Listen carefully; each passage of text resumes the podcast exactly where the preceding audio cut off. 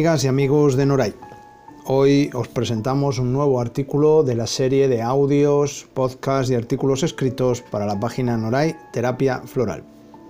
El de hoy se titula El poder de la coherencia interior. El concepto de coherencia deriva etimológicamente del latín coherentia, que significa unión estrecha. La coherencia designa la cualidad de lo que presenta una cohesión o relación interna y global de sus distintas partes entre sí.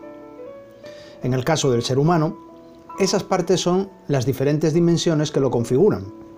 Espiritual, emocional, mental, energética y física. Aunque realmente hay otras dimensiones que no solemos eh, mencionarlas porque estas son las, las cinco que necesitamos para trabajar con ellas. Os propongo un pequeño experimento para que lo hagáis ahora mismo o en cuanto podáis. Coged una pintura o lapicero de madera e intentad romperlo. No hace falta llegar a romperlo de verdad. Podéis comprobar que se puede romper. Ahora coged cuatro más y con los cinco juntos intentad romperlos a la vez. Ahora ya no se puede. Esto se debe a que la unión de la resistencia de cada uno de los lapiceros crea una resistencia y una fuerza mayores. Los lapiceros se cohesionan, se unen en coherencia y esa coherencia les dota de mayor fuerza y resistencia. Ahora que lo habéis comprobado de manera práctica, vayamos, vayamos a la parte más filosófica. Cada ser humano puede presentarse en el mundo exterior con cinco formas de estar. Lo que es, lo que siente, lo que piensa, lo que dice y lo que hace. Cada una de esas maneras de estar es como uno de esos lapiceros con los que habéis practicado. Una a una pueden no tener fuerza suficiente. Sin embargo, todas juntas, cuando viven en coherencia, sí suman su poder para llevar al conjunto a ser poco menos que invencible. Esta es la coherencia interior, un conjunto de fuerzas cohesionadas que dota a la persona de un poderoso eje interior. No es teoría. Muchas personas lo practican cada día y en Noray Terapia Floral hemos ayudado a que las personas aprendan a utilizar esta coherencia interior y trabajar para seguir manteniéndola.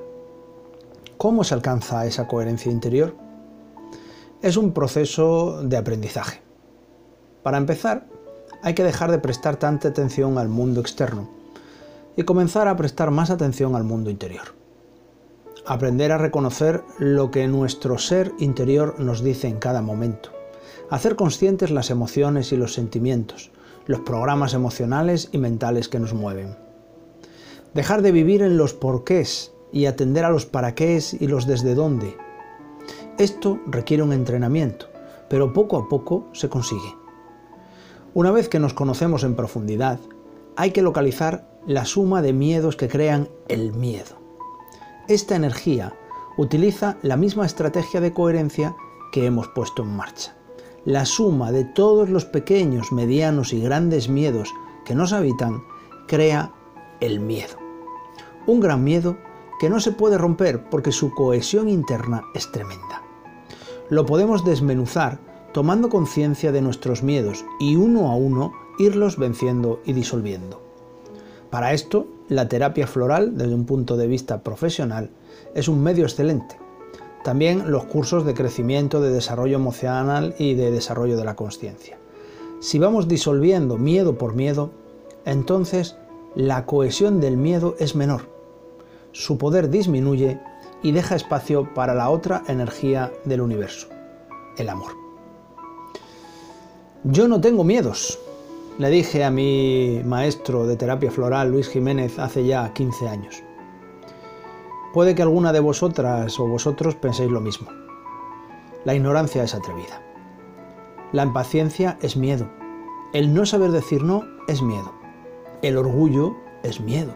La culpabilidad también es miedo.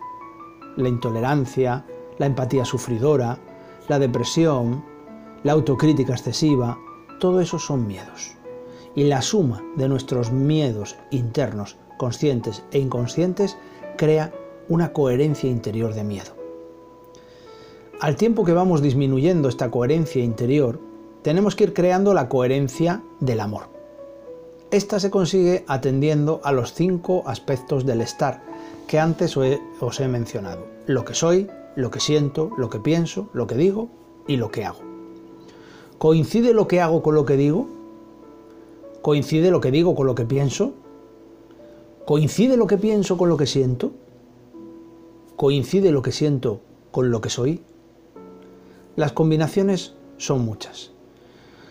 La consulta de terapia floral y el mundo está lleno de personas que no alcanzan un grado de coherencia interior mínimamente sano, pero que de cara al exterior son políticamente correctas, contenidamente educadas y reprimidamente espontáneas.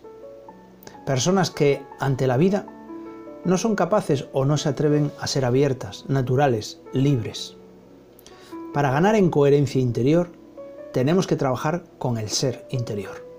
Reconocer lo que sentimos desde este ser, atrevernos a pensar en función de nuestro ser, decir lo que nuestro ser nos dice y actuar según nuestro ser nos propone.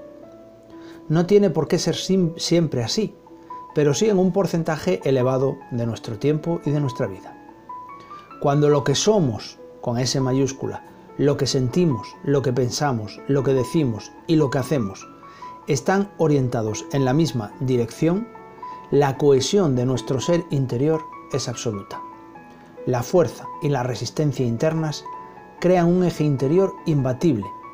Se desarrolla una fe en uno mismo, una confianza y una firmeza interiores capaz de vencer obstáculos que antes parecían insalvables.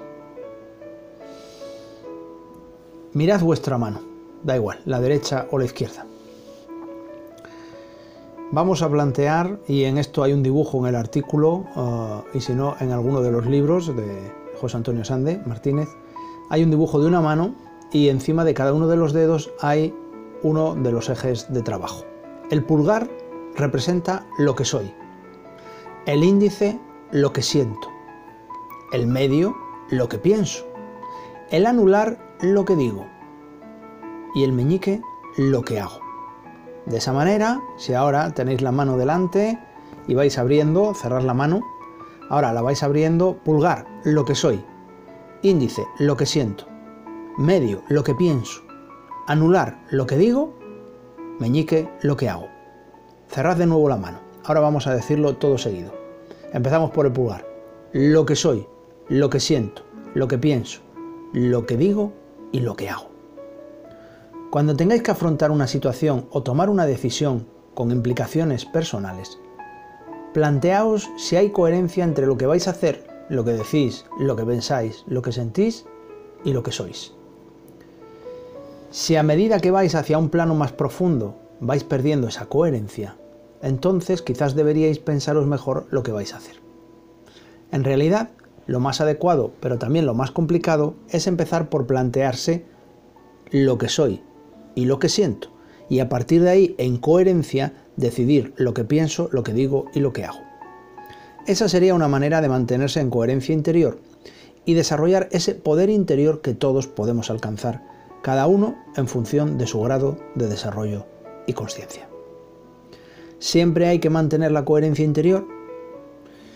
La respuesta es que no siempre se debe o no siempre se puede, dado que vivimos en sistemas de relación, pareja, familia, vecindario, sociedad, trabajo, sistemas en los que necesitamos un equilibrio entre la vida interior y la vida exterior.